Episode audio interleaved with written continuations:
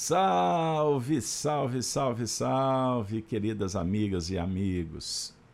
Sejam todos bem-vindos para mais um programa das manhãs de sábado, o Apocalipse, agora no novo formato, por Honório Abreu. A interpretação que foi desenvolvida no Grupo Emmanuel nos anos 2000, aqui na cidade de Belo Horizonte, no bairro Padre Eustáquio. Ah, bons momentos, saudosos, que ficaram marcados na nossa intimidade. E agora, tendo a oportunidade de compartilhar com vocês o Apocalipse por Honório. Hoje, o tema Eu sou o Alfa e o Ômega. Nesse novo formato, é o décimo encontro que convidamos vocês, aqueles que chegaram agora, para acessar no YouTube, tanto no canal da Rede Amigo Espírita quanto no canal Gênesis, a playlist. Vocês vão encontrar os temas anteriores não só do, desse formato do Apocalipse por Honório, mas também na versão anterior, são 260 eventos, quando estudamos todo o livro. Agora, ressignificando com a apresentação que foi desenvolvida pelo Honório junto com o grupo Emmanuel, no qual eu me encontrei trabalhando, estudando e agora, repito, com a missão de compartilhar aquele material bendito desenvolvido naquele período majestoso. Há 22 anos isso aconteceu. Muito legal. Pois bem, minha amiga, meu amigo, tema de hoje: Eu sou o Alfa e o Ômega. Agora, nós vamos iniciar a jornada é, vamos fazer a leitura do livro Apocalipse. Os versos que já foram trabalhados para a gente chegar no verso de hoje. E aí depois a gente inicia com aquele quadro primeiro da recapitulação. Bora lá? Então vamos iniciar o primeiro versículo, quando João revelou, deixou registrado essa pérola bendita.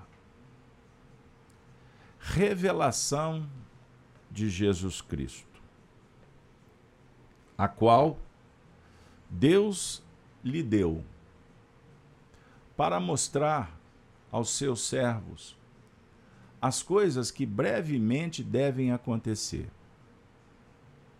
E pelo seu anjo as enviou e as notificou a João, seu servo.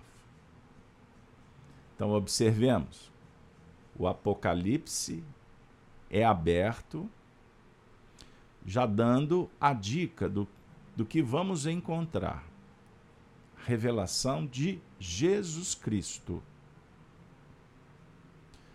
a qual Deus lhe deu, é a autoridade máxima, para mostrar para revelar aos seus servos, não servos, não, aos seus servos, as coisas que brevemente devem acontecer. Então, o Apocalipse, na interpretação espiritista, não visa o nosso interesse nos mecanismos escatológicos que, que significa? A doutrina do final, em nível individual ou coletivo. Não. Brevemente é um diálogo atemporal. Mas a afirmativa é que devem acontecer. Podem acontecer? Não. No seu sentido, é, aberto, solto. Pois existem sim as escolhas que podem modificar o futuro. Mas como nós analisamos o Apocalipse em profundidade, utilizando uma filosofia e uma psicologia que, que dialoga com a essência espiritual e com ciclos evolutivos, a lei se cumpre. Então me desculpem aqueles que falam que o homem pode mudar. Pode mudar, sim, os seus painéis internos. Mas a destinação atingir a perfeição é da lei. E ninguém tem o poder de mudar a lei divina, e sim aplicá-la. Me perdoe a introdução. Volto para a leitura dos demais versículos. Versículo 2: O qual testificou da palavra de Deus e do testemunho de Jesus Cristo e de tudo que tem visto. Bem-aventurado aquele que lê e os que ouvem as palavras desta profecia e guardam as coisas que nela estão escritas, porque o tempo está próximo. Ah, Kardec nos fala desse assunto. Os tempos chegaram. João, as sete igrejas que estão na Ásia. Graça e paz seja convosco da parte daquele que é e que era e que há de vir. E da dos sete espíritos que estão diante do seu trono. E da parte de Jesus Cristo, que é a fiel testemunha, o primogênito dos mortos, e o príncipe dos reis da terra. Aquele que nos ama e em seu sangue nos lavou dos nossos pecados e nos fez reis e sacerdotes para Deus e seu Pai. A Ele glória e poder para todos sempre. Amém. Eis que vem com as nuvens, e todo o olho verá, a consciência desperta. Até os mesmos que o traspassaram, e todas as tribos da terra se lamentarão sobre ele. Sim, amém. Eu sou o Alfa e o Ômega, o princípio e o fim. Diz o Senhor, que é e que era e que há de vir, o Todo-Poderoso. Maravilha. Vamos ficar por aqui. Então, esse versículo oitavo a base das, das reflexões do encontro atual, décimo. Mas agora, o que nós vamos fazer? Apresentar o primeiro quadro de hoje. Vamos lá? Vamos trazer. Recapitulando, o nono encontro da semana passada. Eu vou trazer apenas um trecho para a gente fazer aquela ponte bendita. Comentamos na fase final do estudo o versículo: E eis que vem com as nuvens e todo o olho verá, até mesmo os que o traspassaram. E todas as tribos da terra se lamentarão sobre ele. Um trecho lido e comentado lido a fala de Honório. E todas as tribos da terra se lamentarão sobre ele. Alusão a todos os povos, simbolizados pelas tribos de Israel. 12. Projetando do plano relativo para o plano abrangente definido pelas doze tribos. Mais à frente, no Apocalipse, vamos nos deparar com 144 mil caminhando para o infinito. Porque o 12 define a abrangência no processo de evolução,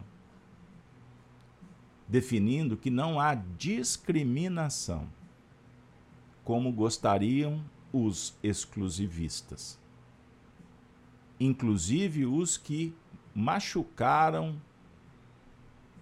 com a crucificação. Então, minha amiga, meu amigo, o assunto é muito valioso.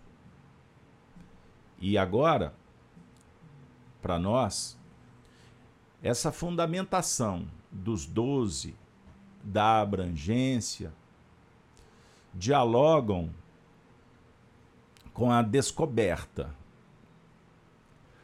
o despertar da consciência, a visão profunda.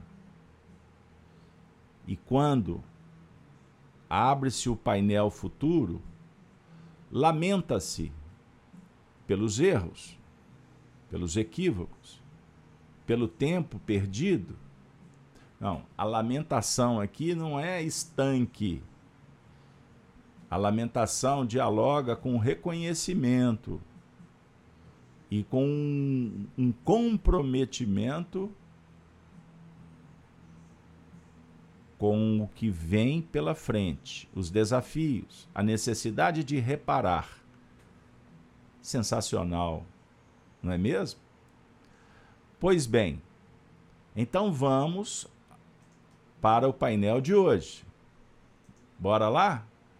Ah, é isso aí, pessoal. A interpretação de hoje, segunda parte do evento. Encontro de número décimo. Não percam aí a numeração para você que estará estudando nesta sequência, inclusive para poder revisar estas aulas que o Honório nos ministrou. Segunda parte, a interpretação do versículo de hoje. Eu sou o Alfa e o ômega, o princípio e o fim, diz o Senhor. Primeiro trecho. Alfa e ômega. São, respectivamente, a primeira e última letras do alfabeto grego clássico. A tradição cristã assimila frequentemente Deus, Javé, ao Alfa e Ômega. Esse conjunto simboliza a eternidade de Deus. Está no começo de tudo. Uma referência no primeiro capítulo do Evangelho segundo João. Aqui eu dou um break. Por quê? porque eu vou pedir licença para vocês para trazer o Evangelho de João. Pode ser, pessoal? Ah, vamos lá. No Evangelho de João, primeiro versículo, que está se referindo. Anotem para vocês estudarem em casa. No princípio, no princípio era o Verbo. Estão lembrados? Dá tempo aí de abrir? No princípio era o Verbo, e o Verbo estava com Deus, e o Verbo era Deus. Ele estava no princípio com Deus. Todas as coisas foram feitas por ele, e sem ele nada do que foi feito se fez. Nele estava a vida, e a vida era a luz dos homens. E a luz resplandece nas trevas, e as trevas não o compreenderam. Vou trazer uma reflexão do estudioso, espiritualista também espírita. Ah, quem? Carlos Torres Pastorino, no livro Sabedoria do Evangelho. Ele traz uma equação extraordinária. Eu não vou me delongar, mas anotem. Quando ele fala que houve uma confusão na interpretação do versículo primeiro. No princípio era o Verbo, e o Verbo estava com Deus, e o Verbo era Deus. O Verbo, na verdade, é a palavra corporificada na ação. É o amor dinamizado o amor que sustenta. O amor é o princípio de tudo. Pois aprendemos, olha que legal, isso não, não é interpretação. A própria amarração dos textos deixa claro. Por exemplo, na citação do próprio João na sua epístola, que Deus é amor. Olha que beleza. Então o amor, o amor é a base da vida. Então Deus é amor, mas Deus se faz carne. Aí que veio a confusão. E pensaram que Deus era o próprio Jesus. Então surgiu a Trindade mais à frente: Pai, Filho e Espírito Santo. Então o Filho, na verdade, é o fruto é o resultado do amor do pai. Concorda? Então, Pastorino diz assim: Deus é amor. E o filho? Ah, o filho é o amante. O filho é a manifestação do amor no consórcio da vida. Olha que beleza. Então o filho é amado. Então, pai é amor, o filho é amado e o filho se transforma, se transubstancia em amante. Explica mais. Assim, calma, não tenha pressa. Veja bem, tudo foi criado pelo absoluto, que nós chamamos Deus o alfa. Olha que beleza. Qual o objetivo final? O próprio Deus. Então, Deus é o princípio, é o meio, é o fim. É o alfa, é o ômega. Então, a humanidade busca a perfeição. Olha que legal. A perfeição está em Deus. Então, julgamos a nossa mente linear que a gente caminha para frente em busca do que está lá fora. Mas, na verdade, nós nos tornamos filhos que precisamos da conexão com o início, ressignificando a vida. E isso se faz para que a essência divina, a perfeição que está em germe, venha para fora. Então, a gente fica meio perdido porque a gente está procurando Deus no universo. E Ele está lá também. Ele está em toda parte. Mas nós temos que nos tornarmos filhos, deixarmos de sermos servos, escravos da ilusão. Ah, que alimenta uma faceta do nosso psiquismo chamado ego. E no ego, que é o ponto de sombra que foi desenvolvido pelo exacerbar das paixões, que a gente em espiritismo fala de imperfeições, o egoísmo, o orgulho, a vaidade, o desamor, a violência e etc. Esse isto significa uma barreira que precisamos de transpor. Então, existe um ramo da psicologia, das ciências da, da psique, que tratam o ego como quase que um ser, uma dualidade nossa. que nós temos que fazer acontecer, apoiado nele. É um diálogo materialista que nos coloca, inclusive, induzidos a viver as paixões sem preocupações. Pondo para fora, fazendo catarse. Olha aí. Mas na verdade o ego, ele não é um, um ser distinto. Não é uma coisa que está à parte. Faz, na verdade, nós temos que olhar para dentro da gente como um todo, com expressões, com faculdades, com, com princípios que estão em ebulição, em processo de transformação. Quando a felicidade se instaura? É quando o amor se expande, acontece, prodigalizando a vida. Então, na reencarnação, quando começa a reencarnação? Na concepção, não é assim? A reencarnação não começa quando o bebê nasce. Não. Então, se existe ali um embrião, um feto em desenvolvimento, um filho já tem vida.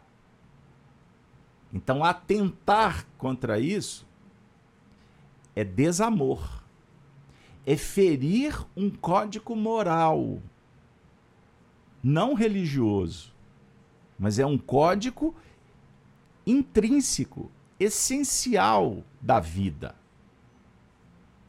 Por isso, interromper, por exemplo, uma gravidez é um crime, salvo quando há uma necessidade de salvar a vida da mãe.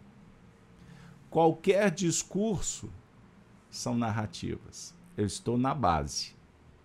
Da mesma forma, vamos para o campo íntimo. A essência começa a gerar filhos. Então, quando o egoísmo e o orgulho maculam, reagem para impedir que o filho cresça, é um crime de lesa consciência que gera conflito. Então aqui fica claro para nós o que, que representa o conflito. O ser necessitando acontecer. Porque você, eu, nós não temos amor. Nós somos amor. Deus não é amor? Deus não é vida? Então você é amor. Você é virtude. Todas as virtudes é expressão legítima da sua alma. Então, esforçar para fazer a virtude acontecer gratidão, humildade, etc., é você apresentar-se tal qual Deus te criou. Embora inibidos, limitados, face às nossas dificuldades, é natural. Ainda vibrando conforme a, a nossa é, condição, não em essência mas circunstancialmente, até atingirmos a plenitude. Espero que a minha é, singela interpretação, compartilhando a teoria do Pastorino, que é um diálogo com muitas tradições filosóficas que caminham para a essência, lembrem sempre dessa palavra, essência. A consciência desperta a essência. Então, consciência é despertar a partir dos contrastes, é organizar em busca da beleza. Então, a beleza mais bela é a que está dentro. Embora a beleza do universo nos inspire nos inspira, melhor dizendo, para sentir harmonizar, apresentar essa beleza do coração. Ah, pessoal, que coisa, hein? Vocês acham que é fácil aqui para nós? Não é, não. Então, o homem, prosseguindo, o homem tem muito interesse em entender o começo de tudo e o fim. A chamada na ciência a teoria do todo. E aí agora nós podemos trazer para elucidar a beleza do Antigo e do Novo Testamento, que é um diálogo harmônico. A questão é você ter conhecimento para fazer a tessitura, o bordado, juntar as pérolas e fazer um belo colar. Olha que legal. Vejam bem, Isaías, em, no capítulo 44, versículo 6, diz assim: Eu sou o primeiro e o último. Além de mim, não há outro Deus. Perceberam? Eu sou o primeiro. Eu quem? O Espírito. Eu sou. Ele não ele está dizendo, eu estou. Eu sou. Posse definitiva. É a realização soberana, plena. Por isso, nós trabalhamos em filosofia alguns aspectos para se atingir essa plenitude. Eu gosto de citar uma equação. Trabalhar o quero, devo e o posso. Olha só. Assim nós vamos chegar na condição da realização. Ou seja, devemos perguntar sempre quais são os princípios que eu uso para ser para me tornar. Não, para ser. Para apresentar a essência.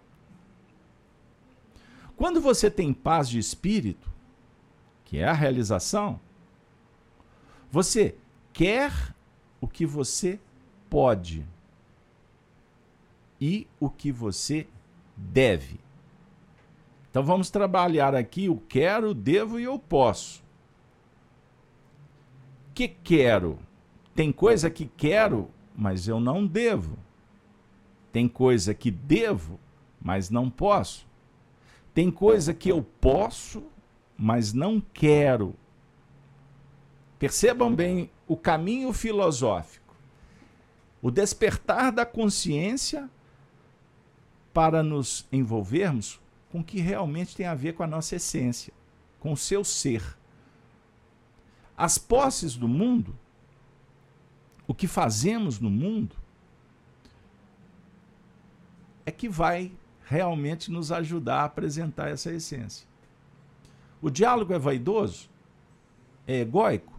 É orgulhoso? Gera problema. Quando a manifestação é pura, sincera, amiga, amiga mesmo, incondicional, solidária, igualitária, justa, amorosa, o seu ser está se manifestando. E você é. Você não faz para provar. Você não faz para que o outro veja. Você faz porque é bom. Compreendam bem? Vocês estão me entendendo? Olha que sensacional. Mas eu vou dar uma paradinha, porque a minha amiga querida Marilac está dizendo assim. Vamos ver o que ela concluiu. Então, olha que legal. Vou disponibilizar na tela para todo mundo ler aí na, em casa. Então, deixa eu só clarear aqui para melhorar a imagem. Enquanto não assimilarmos e se sentirmos e vivermos Deus como Pai, estaremos como órfãos desta paternidade? Consequentemente, não se sentindo amado? Com a mesma dificuldade de ser amantes? Marilac, você agora foi uma médium a representar Pentecostes. Todo mundo vai entrar aqui no, num êxtase mediúnico, intuitivo, profundo. Olha que sensacional. A gente, nós estamos intercambiando com muitas mentes, com os nossos professores. Então, o que você está dizendo é exatamente a, o problema. A raiz dos males do mundo está na sua expressão: assimilar, sentir e viver Deus. Isso aí. Aonde? Aonde está o Pai? Vamos pedir ajuda para Jesus? Ele ensinou: Pai nosso que estais aonde? No universo, no cosmos infinito. Pai nosso que estás nos céus. No superconsciente, santo é o teu nome. Aí a gente vai trabalhando movimentos virtuosos. Reconhecimento, gratidão, pertencimento. Não é dizer eu acredito em Deus. Parlatório. Ou a roupa que eu visto, a missa que eu frequento, o estudo que participo no centro espírita. Gente, nós temos que transcender. Nós temos que trazer a religiosidade sob o ponto de vista da expressão do coração. Porque não, não adianta acessar o conhecimento espírita se nós não assimilarmos ao nível da introspecção, da meditação, trazendo consequências práticas no sentir e no viver. Você faz por mecanicismo, você vai na reunião porque é dia da reunião, para encontrar com as pessoas, hoje é dia da caridade? Ou é um depósito sagrado que você vai realizando ao nível do coração, diante de um altar majestoso que é a vida, usando símbolos do templo, da oração, da devoção, mas no plano vivencial. A essência acontecer, vir para fora, fazer luz. Aí, na sequência, Marilac e demais amigos, acessem o livro Evangelho, é, Sabedoria do Evangelho. É uma linguagem cheia de símbolos. Alguns não gostam. Ah, eu prefiro um outro evangelho, outro tipo de interpretação. Ok, Aliás, a gente tem que beber em todas as fontes boas para ter ideia própria, seguindo as preferências, estabelecer o ideal para que haja a modelação interna. Então, nós, quantas pessoas vêm no Apocalipse pelo, por Honório porque viveram com Honório, estudaram com Honório, reconhecem no Honório uma autoridade? Muitos têm dificuldade. Não, linguagem. Não, isso não dá para mim. Ah, não, muito árido, muito filosófico. Ah, não, eu prefiro fulano, beltrano, ciclano, outro. Preferências, ok. Mas na verdade nós estamos aqui não é por causa do Honório.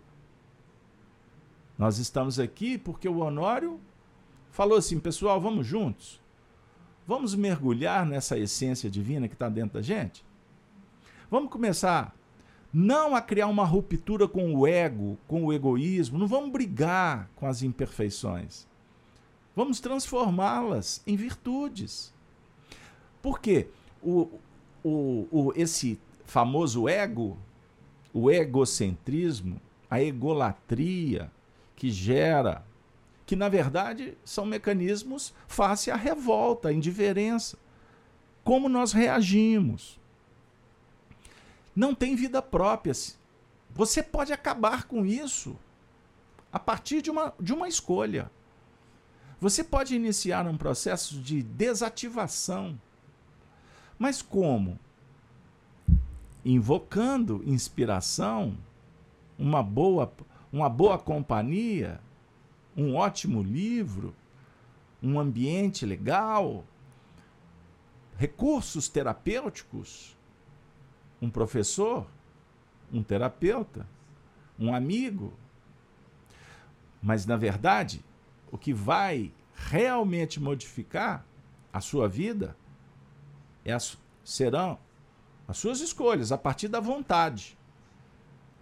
A vontade que é um fator que opera, porque você descobriu que é bom. Aí então eu vou fazer acontecer.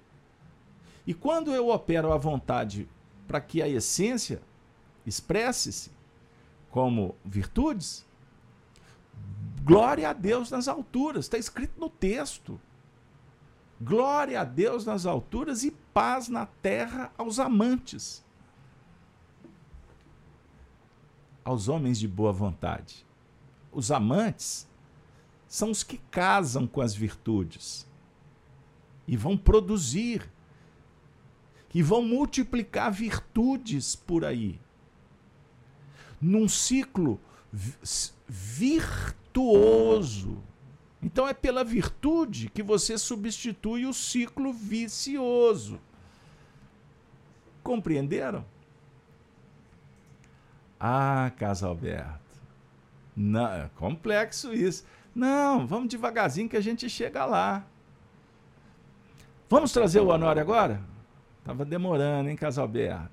Não, chegou o momento oportuno.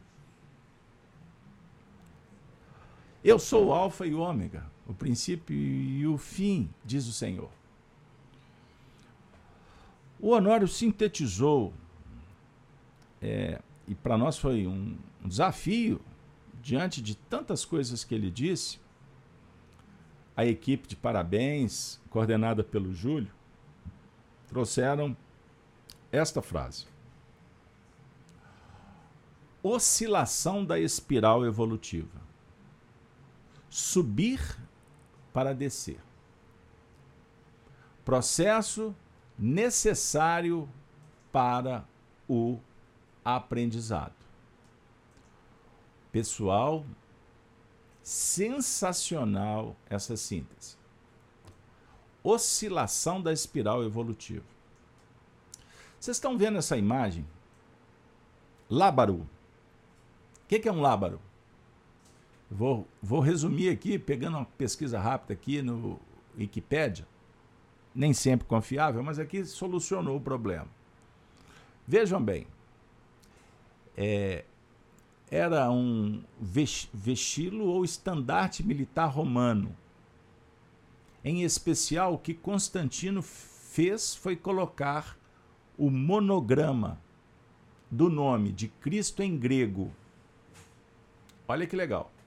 Após sua vitória sobre Maxêncio, em Ponte Milvia, no Lábaro Romano, ficando este conhecido como Lábaro de Constantino.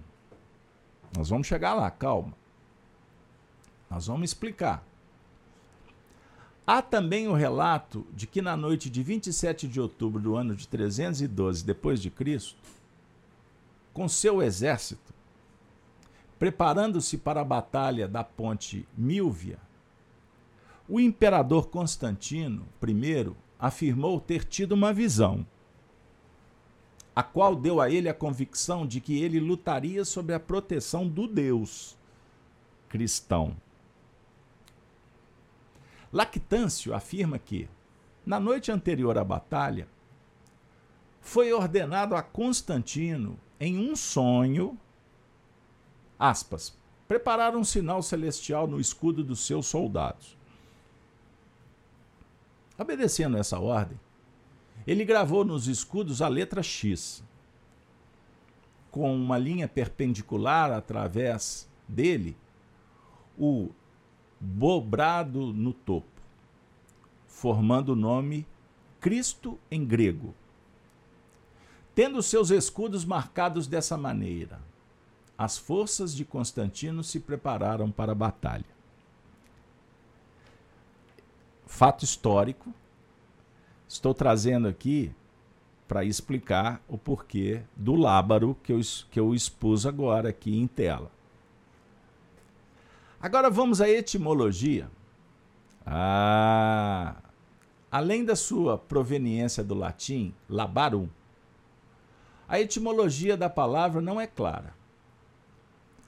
Alguns a derivam do latim labare, com o significado de balançar, oscilar. No sentido de oscilar, uma bandeira ao vento. Olha que extraordinário. Eu vou ficar por aqui porque daqui para frente não nos interessa mais a etimologia. Quando nós lemos o Honório falando sobre oscilação da espiral evolutiva, nós fomos orientados a pesquisar e nos deparamos com essa imagem, com esse símbolo, o lábaro de Constantino. E aí a gente se depara com esta etimologia que lábarum pode ter o, o significado de balançar, oscilar. No caso, num processo evolutivo. A definir, minha amiga, meu amigo, veja que extraordinário a, a interpretação quando nos aproxima dos símbolos, para a gente poder entender o que está à nossa porta. A evolução é setenária.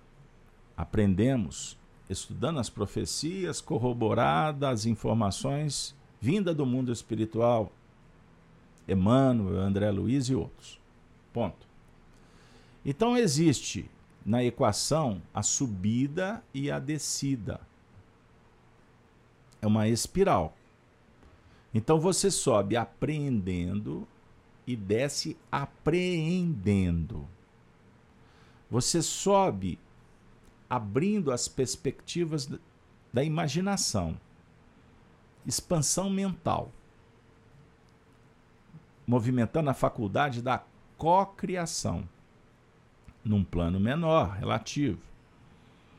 E após a subida, em busca do subjetivo, do abstrato, da ideia, a nossa mente, a nossa psique ela tende, a partir das preferências, das escolhas, descer para dar forma a essas ideias.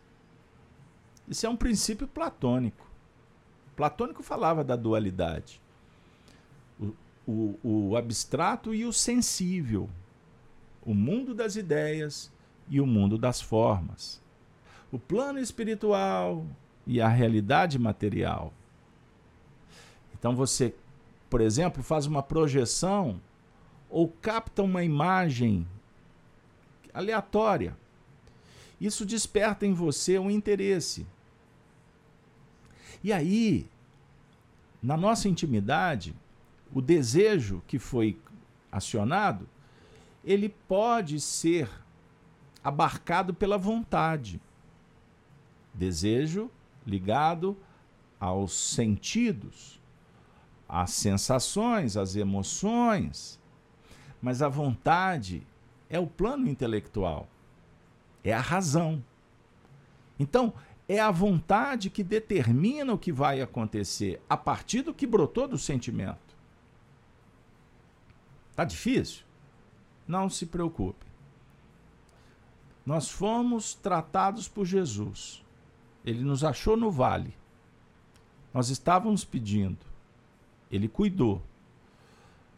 Aí nós levantamos, nós aumentamos o padrão e vivemos uma experiência tão boa que eu não queria mais voltar para o estado anterior. Então ele diz assim: então desça, mas para consolidar, para fazer acontecer o que eu estou te ensinando, para você adquirir autoridade e ter autonomia para não ficar lá embaixo no meio dos sofrimentos. Então, entre subir e descer, nessa espiral, existe um fator natural que é a oscilação. É uma bandeira, bandeira que tremula. Essa bandeira não está na gaveta, essa bandeira se tornou um estandarte para um exército em batalha. Então, quando Constantino teve a visão, conforme a história, ele viu uma metáfora. Ele captou faixas, ele entrou em relação com pensamentos de ordem superior. E, naturalmente, o médium, quando desce, ele vai colocar, ele vai dar forma de acordo com as suas possibilidades, as suas condições. Ele era imperador. Ele estava lidando com muitas é, com muitos interesses. A expansão romana, a proteção do império face aos ataques. Não entramos em, em detalhes. Mas quando eu trago para o campo filosófico, pergunto para vocês: não estamos sendo preparados para uma batalha espiritual? Antes julgávamos que Deus seria senhor de exército, inspirador das esgrimas, do morticínio. Isso não é uma tradição que iniciou com o cristianismo nascente na época de Constantino. Quando a gente mergulha na história dos vikings, na tradição da cultura egípcia, babilônica, e etc., nós vamos sempre nos deparar com os guerreiros procurando forças transcendentes para vencerem as batalhas no mundo material. Sabe por quê? Porque todos os espíritos, todos nós somos filhos, todos nós somos amor. E precisamos fazer que esse amor possa herdar a inteligência, a justiça, a magnitude do pai. Mas o filho tem muita dificuldade porque o pai tem experiência, o filho não. Mas ele é sustentado pelo amor do pai, pelas riquezas do reino. Então o filho é chamado para fazer acontecer se consorciar, perpetuar.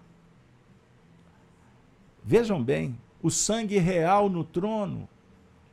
Ou seja, por gratidão, por tudo que recebeu, ter um compromisso com o reino e administrar conforme exige o trono, o cetro, a nobreza. Compreendam bem. Agora, sob o ponto de vista espiritual,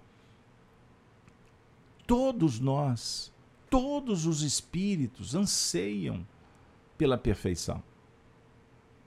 Mas a questão é que podemos nos enganholar por estas oscilações no aprendizado e ficarmos doentes. Acreditarmos tanto na ilusão que podemos nos fanatizar. Vocês já tiveram a oportunidade de estudar como que se desenvolveu o crescimento do nazismo na Alemanha? Existe um quê de misticismo muito complexo que nem sempre é, os livros narram. O tempo vai passando, as descobertas vão chegando. E se você, por exemplo, analisar discursos do líder, daquele que se tornou cabeça, que antes não era, era um grupo. Ele foi escolhido dentro desse grupo de encarnados e desencarnados. Mas o, o moço lá do bigode, ele citava Deus nos discursos, no destino do seu povo. E vejam o morticínio. E eu pergunto para vocês, nos dias atuais, vocês já viram políticos falando sobre Deus? E ao mesmo tempo com discursos de ódio, de ataque? É, o partido de cá é melhor do que o de lá? Estamos com Deus e o outro com Satanás? Como é a visão dos povos não ocidentais para com os ocidentais? Dos ocidentais para com os outros? Então é uma interpretação equivocada, deturpada, que pode se tornar uma grande enfermidade coletiva, porque isso espalha. Vocês concordam que vivemos numa pandemia moral pelo mundo? Um ataque descarado às bases morais? Não tem vergonha. Vejam esses movimentos que acontecem aí na rua, ideológicos. É de deixar o cabelo em pé. E sabe qual que é o discurso? Modernidade. O mundo velho tem que ser julgado no lixo. Ora, bolas, progresso é um, uma força divina. As coisas vão tendem a melhorar. Mas a questão é que descobriram isso e para justificar os vícios milenares, utiliza-se o revestimento da palavra modernidade, aonde a beleza foi destruída em troca de uma arte. Vejam aí. O carinho de um pai para com o filho, de um filho para com o irmão, com a sua mãe, está sendo bombardeado porque existe agora um novo paradigma de família. Aonde estamos no mundo e eu não tenho compromisso com o problema. Eu quero viver livre, leve, solto. Isso é modernidade? Não. Isso é queda moral. Que leva, que leva naturalmente a um precipício de consequências danosas, dolorosas. E esse processo é tão constrangedor em que aqueles aqueles corações que estão tentando ver com o olhar da bondade, da fraternidade, são tão constrangidos e censurados, removidos, abandonados, que há uma apatia do bem,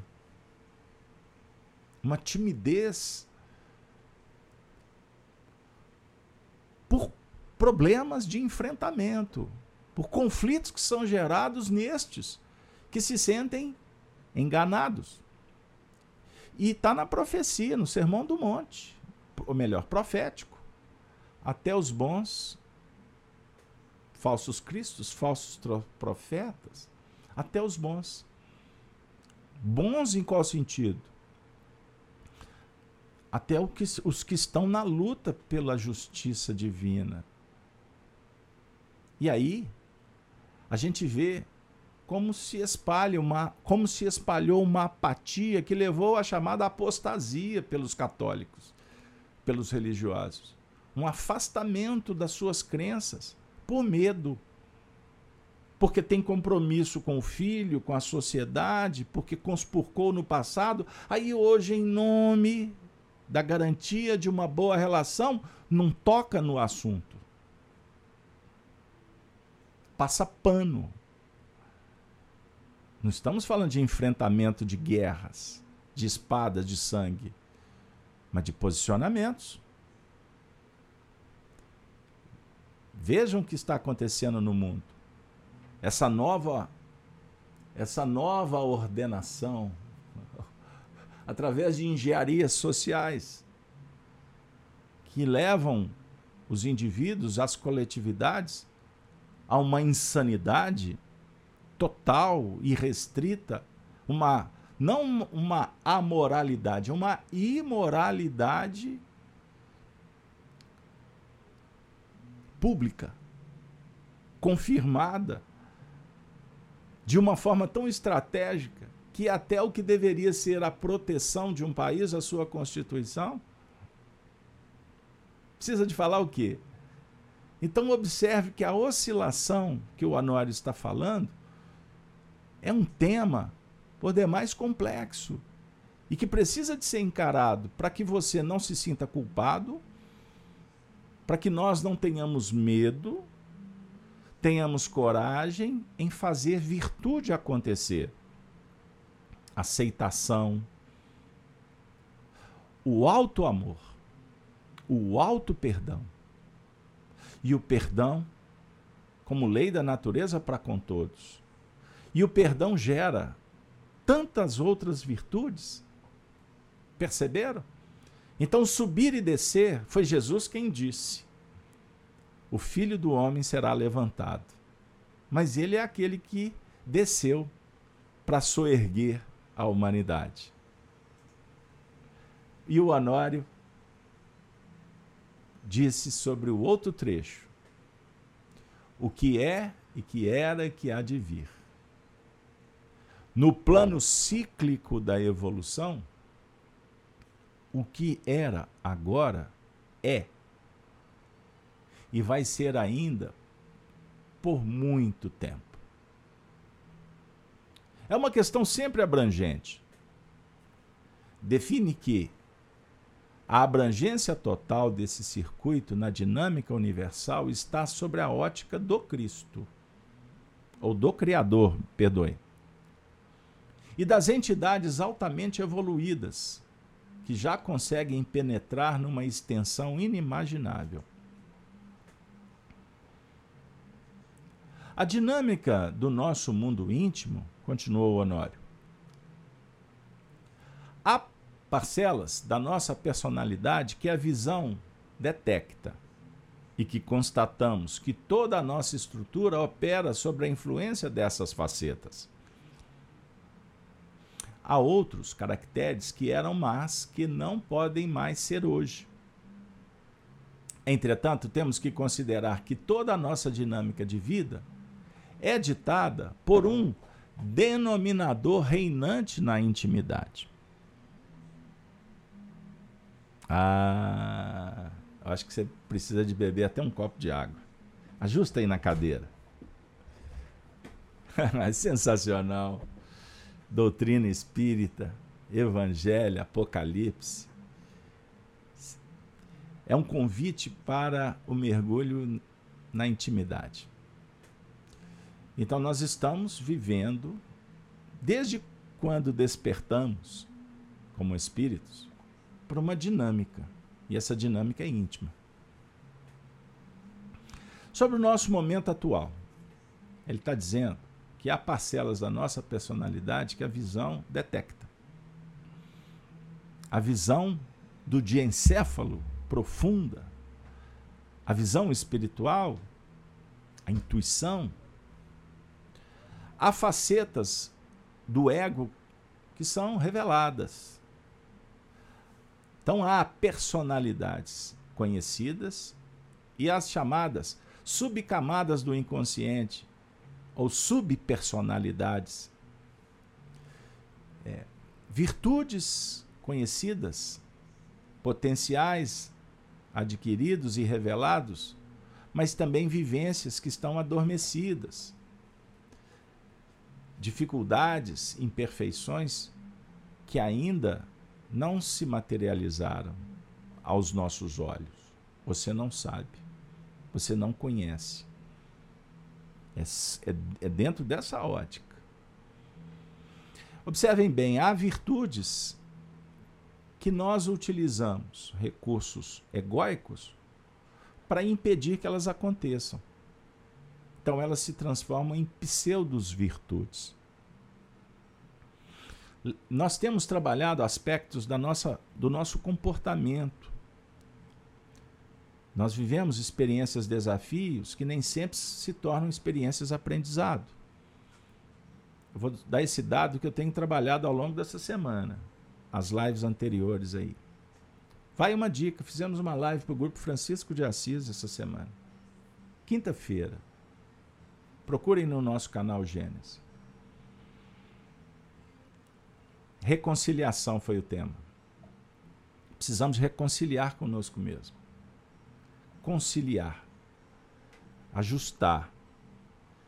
Divergências, convergências. Precisamos de colocar ordem na casa para não sofrer.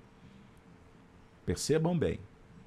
Então, nós precisamos de fazer com que as virtudes sejam a tônica da nossa vida. É? O Honório está falando que a dinâmica de cada um tem um denominador reinante. Esse denominador qual é? Você já identificou? Esse, esse, eu costumo dizer, essa tônica é uma tônica agressiva, passiva, indiferente, rebelde? Estamos trabalhando a tônica da mansuetude? O nosso objetivo principal é pacificar? É investirmos na gratidão?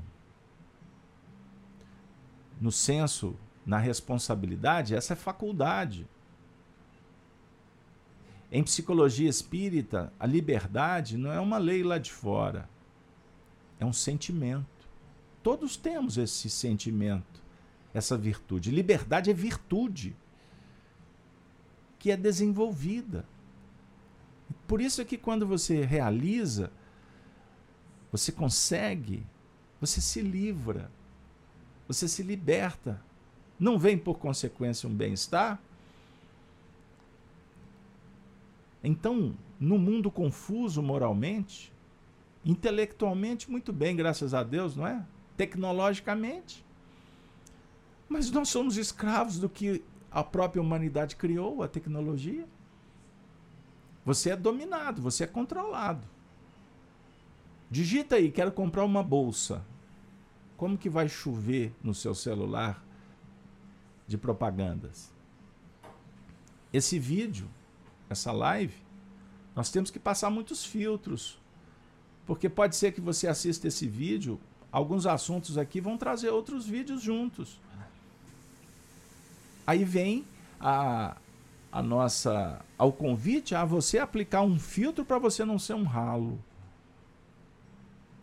Filtro das coisas boas, escolhas retiradas ou transformar o que não é bom. Mas jamais você ser um ralo que absorve a contaminação, a sujidade. Percebam bem. Por isso é que a gente evita citar até alguns nomes de algumas personalidades conhecidas na história, porque atrai. A internet, os robôs, a inteligência artificial vai trazer isso. Mas será que é só isso? Vocês sabem que no serviço de inteligência existe a internet do povo e existe um, um nível acima que fiscaliza? E as grandes potências brigam por esse espaço. Nós vivemos num país cobiçado. Ele é cobiçado pela águia e é cobiçado pelo dragão, pelo urso. Para citar apenas esse, sem falar do leopardo. É, pessoal. E nesse jogo de interesse, nesse teatro materialista, percentual predominante não sabe o que, que acontece para além das cortinas. E somos manipulados pela mídia, pela imprensa mundial, que escolhe aqueles que vão administrar. E agora tendem a uma organização que tire dos países a soberania. Qual é o lugar de mais cobiçado no mundo? É, pessoal, vocês podem estar pisando nesse solo. Então não se engane com o que é colocado na sua porta. Como nós somos folhinhas levadas ao vento, quando o vento cessar, que estiver com os pés no chão, lembra-te de fazer acontecer de sorte que possa uma semente da tua fé gerar uma árvore robusta, imponente. Quem sabe um carvalho, uma aroeira. Hein? Pense aí. Mas que possa produzir frutos. O fruto da essência dessa árvore, desta planta. E a essência, o essencial é o espírito. Então nós temos que observar se a árvore ela produz maçã, laranja, uva, figueira, a oliveira. Em determinados ciclos, um tipo de produção. Em, e podemos estar investindo para que haja uma enxertia. Aí nós vamos trazer o Paulo de Tarso, enxertia divina, que o Emmanuel tão bem comenta em vários textos. E o Honório muito bem falava da enxertia, me recordo. Ele ia para o quadro, desenhava. Aí ele dizia assim: que a enxertia no campo humano faz a enxertia. Vejam bem, do melhor no pior. A enxertia divina se dá do pior no melhor. A dizer o seguinte: o Cristo diz assim: vinde. É um convite amoroso. Mas o esforço tem que partir de cada coração para conectar com ele. Ou seja, o pior, o menos evoluído, procura o mais evoluído. Para que haja, então, amor, para que haja casamento de corpos, união para perpetuar a espécie, é casamento psíquico, sentimento. Então, quando você, você diz assim, eu amo Cristo, tem homem por aí dizendo, mas eu, como é que eu vou amar um outro homem? Entendam aí como a nossa mente é limitada, preconceituosa, e alguém vai dizer machista. Porque a gente está perdido por aí com tantos conceitos, com conflitos internos que a gente não consegue nem identificar a necessidade do espírito quando nasce homem ou mulher, os seus caminhos. Aí muitas vezes se coloca como como referência as suas tendências psicológicas. Aí vai se operar com o diálogo com os gêneros e etc. Aí vira essa confusão entre as pessoas e qualquer coisa que se diz que vai contra. Aí o outro é classificado desta ou daquela categoria, processado, existe uma intolerância, uma briga. E as pessoas estão se perdendo no mundo externo e deixando de ser elas mesmas como espíritos imortais e não em corpos transitórios como se isso fosse a prioridade. Aliás, o conflito existe porque nós não soubemos usar. Não tivemos uma boa administração com as nossas próprias preferências neste ou naquele setor da vida.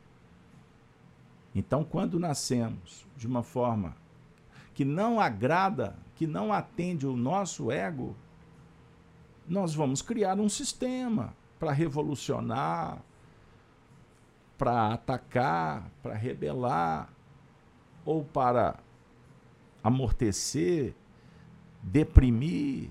Ou seja, muitas questões que o nosso psiquismo oscila e precisa de tempo. Misericórdia, amizade, bondade, amiz... gente, compreensão, tolerância. Então, quando a nossa alma apresentar qualquer nível de intolerância, significa que nós estamos rebelando. Nós ou o nosso ego. Porque o ser essencial, ele não tem motivo para isso. Porque somos, repito, virtude. Somos amor. Mas criamos o egoísmo, o orgulho, que são chagas que atraem só treva. Por isso, minha amiga, meu amigo, o versículo de hoje, ele abre para nós o inimaginável cósmico que precisamos de descobrir.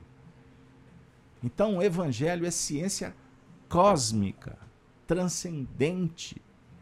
Enquanto o homem quer encontrar as equações a tecnologia para lidar com energia e descobrir os outros mundos, se há vida ou não em outros planetas.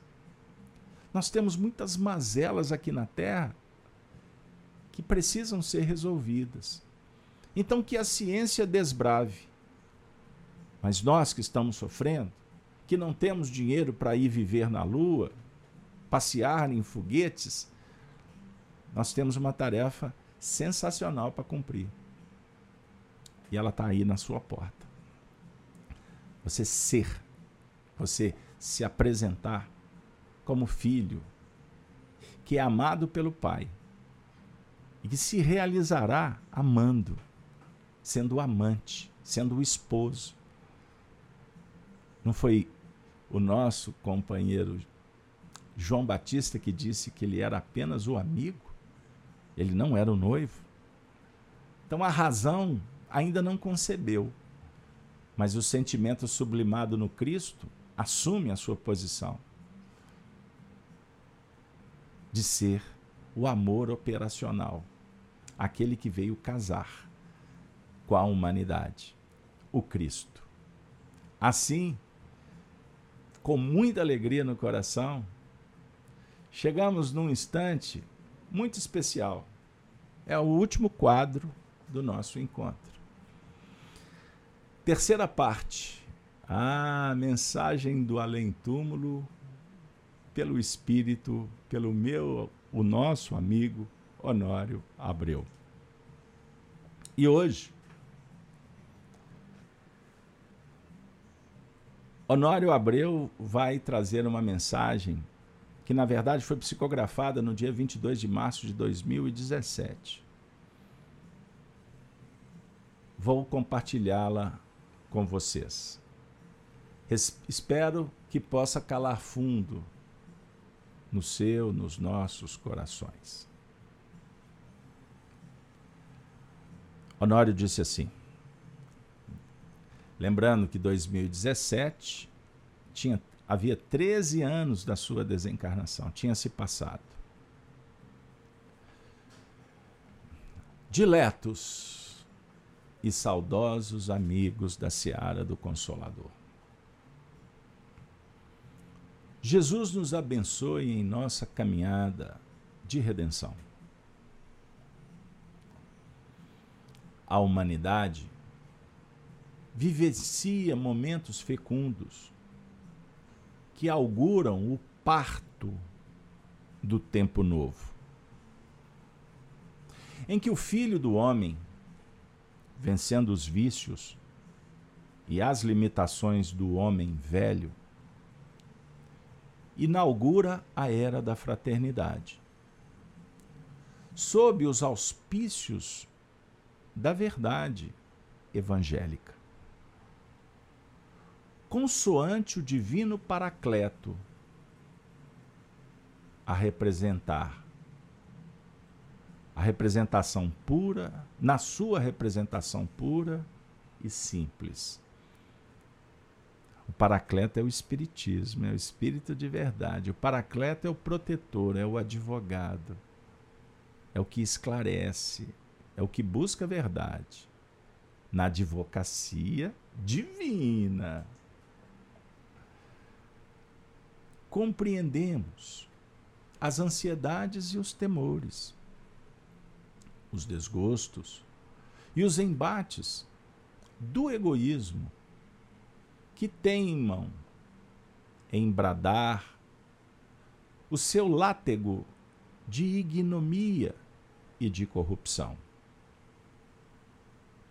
Mas nada disso, nada disso representa ameaça real para os corações relativamente amadurecidos,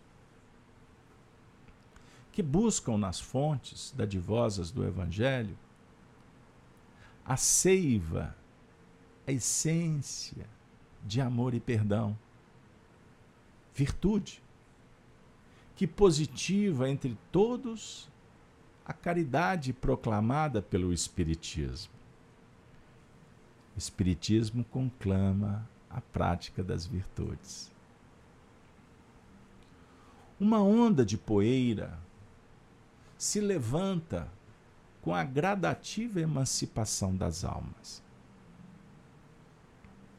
Isso, porém, é a reação naturalíssima que caracteriza a transição planetária. Essa antessala do templo da consciência desperta para Deus. Magnânimo. Então, o que nós estamos vendo é uma onda de poeira que se levanta quando tem agitação.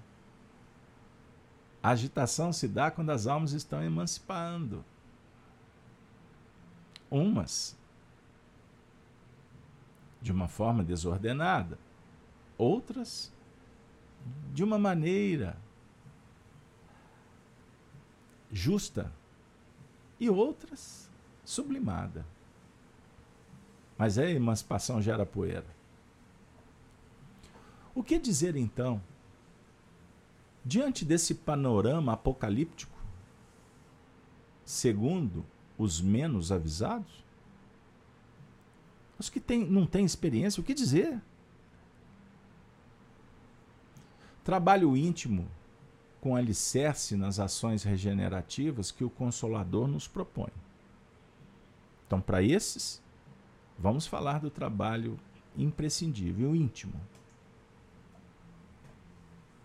Somente a companhia do Mestre, através do cultivo de suas lições, definirá para nós a afinidade de sentimento, imprescindível a subida vibratória para a consequente transformação do mundo.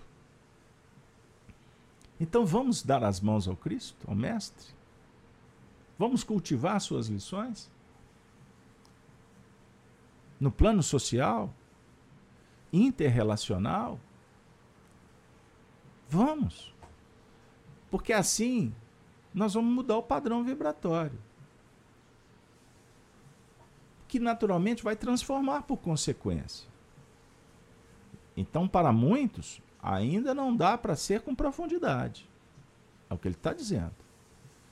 Então, a cada um faça, segundo, é possível, dá conta. Então, o espiritismo vivenciado para mim é diferente do que será ou poderá para você. Então, não se compare. Divaldo Franco daqui a pouco desencarna. Chico desencarnou. Vamos falar só desses dois? Eu posso citar aqui ainda o Honório. Podemos elencar muitos, cada um no seu âmbito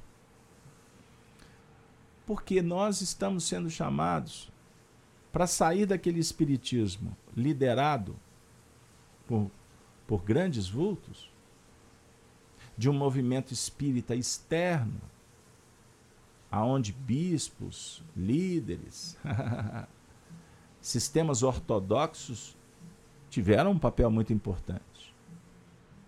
Mas agora não é mais este sendal será o da do despertar individual.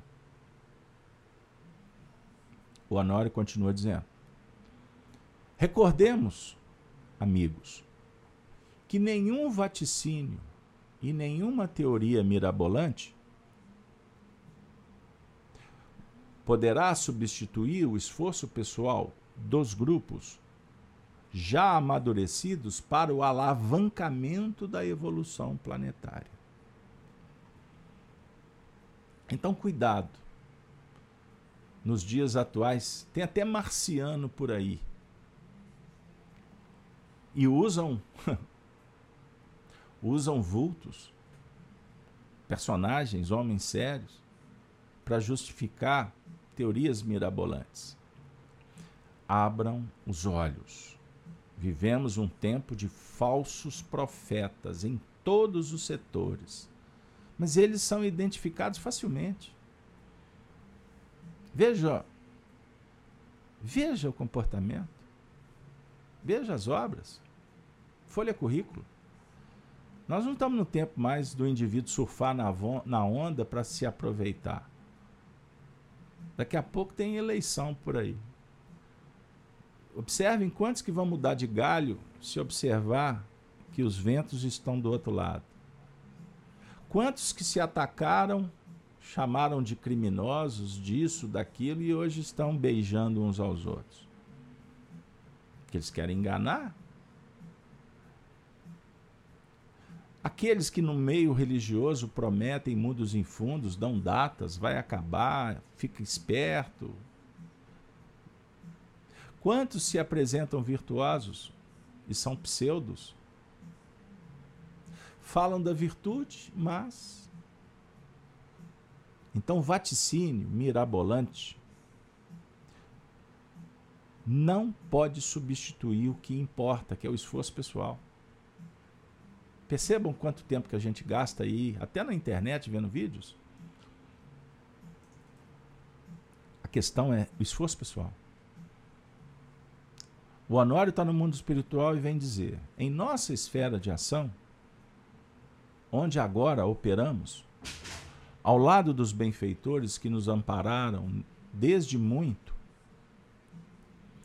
Milhões e milhões de espíritos estão sendo trabalhados para o fenômeno da renovação. Milhões estão sendo trabalhados para o fenômeno. É um fenômeno natural, tá bom, gente? Não tá, nenhuma lei divina está sendo alterada. Tem muito espírita aí falando que os espíritos estão fazendo isso e aquilo, porque eles estão movimentando. Pá, pá, pá, me perdoem as crenças. Mas me ajuda aí, ilações desprovidas de lógica doutrinária. Revelações mediúnicas esdrúxulas. O que tem de nave por aí, hein? As zonas abissais e as zonas intermediárias dos umbrais vêm merecendo o carinho dos anjos que auxiliam a Jesus na administração moral e espiritual do orbe. De modo que se trata de uma transformação profunda. Existem dúvidas, inseguranças acerca dos movimentos físicos do globo? Afirmamos que tudo segue a ordem natural das leis que nossas ciências aí já estudam e revelam mas nada anormal ou catastrófico, a ponto de se dizer que será em tal data, ou será o fim de tudo. Vocês já viram como Chico Xavier é usado? Gente. Gente. Ontem eu me recordei Vou dar só essa informação. É, eu estava me deparando com uma data, até contei essa história no, na live, Chico Live Xavier de ontem, 112 anos com Chico. Uma descoberta sensacional, no dia 29 de agosto de 1992. E eu comentava com amigos como essas datas elas fazem parte de um, de uma organização, de um planejamento. Então tudo está organizado. Aí eu lembrei de uma história belíssima que Arnaldo Rocha me contou. Eles estavam num, num encontro amigo, fraterno, alegre. E era o dia 5 de 5 de 1955. Aí alguém disse: Que data bonita! Olha o 5 aí. Aí Chico com eles, sorrindo, um papo super alegre. De repente o Chico pôs a mão na mão do Arnaldo, que estava sobre a mesa, e disse assim: Naldinho, alguma coisa me diz que no futuro essa data vai ser importante para você. Os anos se passaram. E no dia 5 de 5 de 2005, Foi, não, foi numa data, 5, é, 5 de 5 de 2005, é isso mesmo. Aconteceu uma desencarnação na vida do meu querido amigo Arnaldo Rocha. E ele me contou essa história. Estávamos no, no cemitério do Bonfim, em Belo Horizonte. Mesmo cemitério que foi enterrado meio meio. O Chico, quando falava do, que tinha alguns lampejos sobre questões do futuro, ele sempre foi muito cuidadoso e discreto. Então um dia ele falou em público que naturalmente viviam num período de Guerra Fria que se os homens superassem para que não houvesse um conflito, a humanidade, porque ele já tinha sido informado, e isso está em livros, que a humanidade caminha para um processo que vai abrir uma nova era. Nós estamos exatamente transitando para mudanças.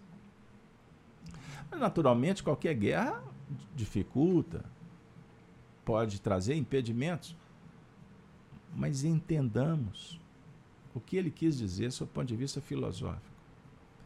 Daí, pessoal, vocês têm visto aí esse assunto sendo desdobrado. Cuidado.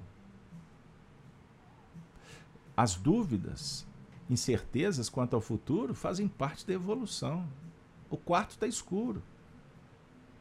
Quantos anos você tem hoje? Eu costumo dizer que um adolescente, recordo da minha história, eu não conseguia enxergar o que, que aconteceria alguns anos à frente. Então tudo tudo para mim era uma incógnita. Hoje você olha para aquele período e fala assim: meu Deus, uma vida se desenvolveu. Então, quando eu olho para o futuro, pela experiência adquirida na primeira pessoa, eu não posso alimentar ansiedades. Ainda mais que hoje, a doutrina espírita e o evangelho é o meu norte. O futuro a Deus pertence. Sobre o ponto de vista de um planejamento que eu não me recordo. Então eu tento me ajustar nas tarefas que me competem para estar mais harmonizado possível e eu só vou conseguir por esforço íntimo. A responsabilidade é pessoal. Eu não tenho controle sobre a vida do meu filho. Eu não tenho controle do, dos acontecimentos que estão lá do outro lado. Então, o que, que nos compete fazer?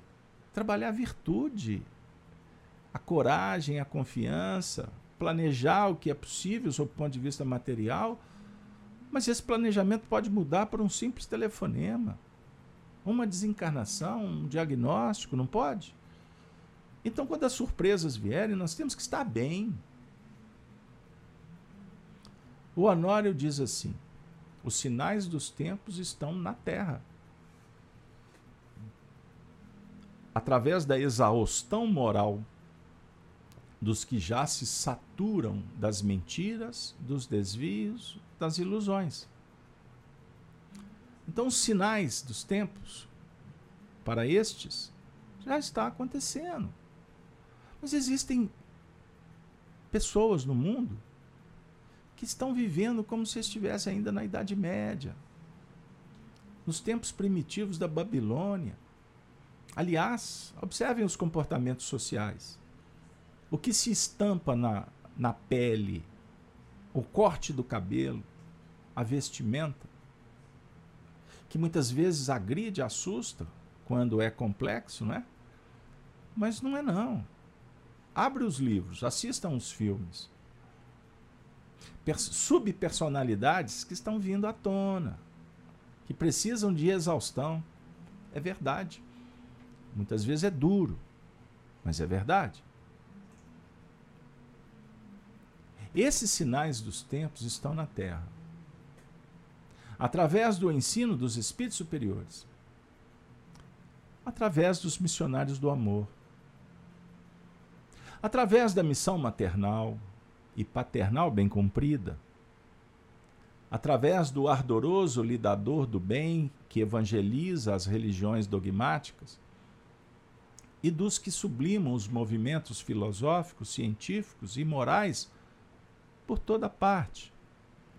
Então, se há os sinais dos tempos para os que estão vivendo a exaustão, que precisam de exaurir, que precisam de exudar, de pôr para fora, os sinais dos tempos também estão na terra com aqueles que são os missionários, que estão dando a vida para evangelizar, para esclarecer, para transcender. Os sinais dos tempos abre muitas perspectivas. A maioria dos espíritos retornam à lide física. Que retornam à lide física se constitui daqueles que já estiveram por aí, lutando pela própria depuração. E agora retornam leves e lúcidos para viverem o néctar da boa nova em consonância com o que, sabiamente, de modo sintético, a doutrina dos Espíritos ensina ao mundo. Bom ânimo, amigos. Atendamos aos nossos encargos com valor e determinação. A estrada se modifica e é preciso não resistir à força das mudanças tornando-as em seu caudal proveitosas a todas. Experiência e aprendizado. Elevemos o pensamento ao Senhor para ter caminho. Busquemos sentir o apelo divino para ter vida no coração. E sirvamos ao bem geral para seguirmos a verdade. A geratriz de nossos males reside nos desvios e nas negações, nas resistências e inconformações a propósito de tudo. Deus, que Deus multiplique forças e alegrias na marcha de todos os queridos amigos de coração, de nosso coração. Deus multiplique forças e alegrias na marcha de todos os queridos amigos de nosso coração. Honório, médium Wagner Gomes da Paixão. Muito obrigado ao Wagner, muito obrigado ao nosso querido Honório, muito obrigado a todos vocês que vieram participar conosco. Que Deus seja louvado se inscreva no canal, acione os sininhos das notificações. Se gostou, um tudo bem aí pra gente. Mas não se esqueça, compartilhe esse vídeo. Pode salvar uma vida. Pode trazer esperanças. Esperançosos de dias melhores. Desejamos a todos um ótimo final de semana. Muita paz no seu coração e convidando vocês para estar conosco no próximo sábado. João, irmão e companheiro na aflição. É o tema. O encontro de número 11. Assim, vamos nos despedir. Recordando, meus amigos, os cristãos dos primeiros tempos, quando diziam: Ave Cristo, Ave Cristo. Ave Cristo sempre. Um beijo no coração respeitoso, um abraço fraterno dos amigos das terras dos inconfidentes, das Minas das Gerais. Que o Senhor seja conosco e que Maria, nossa Mãe Santíssima, nos inspire na virtude maternal. Até a próxima. Valeu, meu povo. Muito obrigado, realmente, muito obrigado de coração. Gratidão, gratidão, gratidão.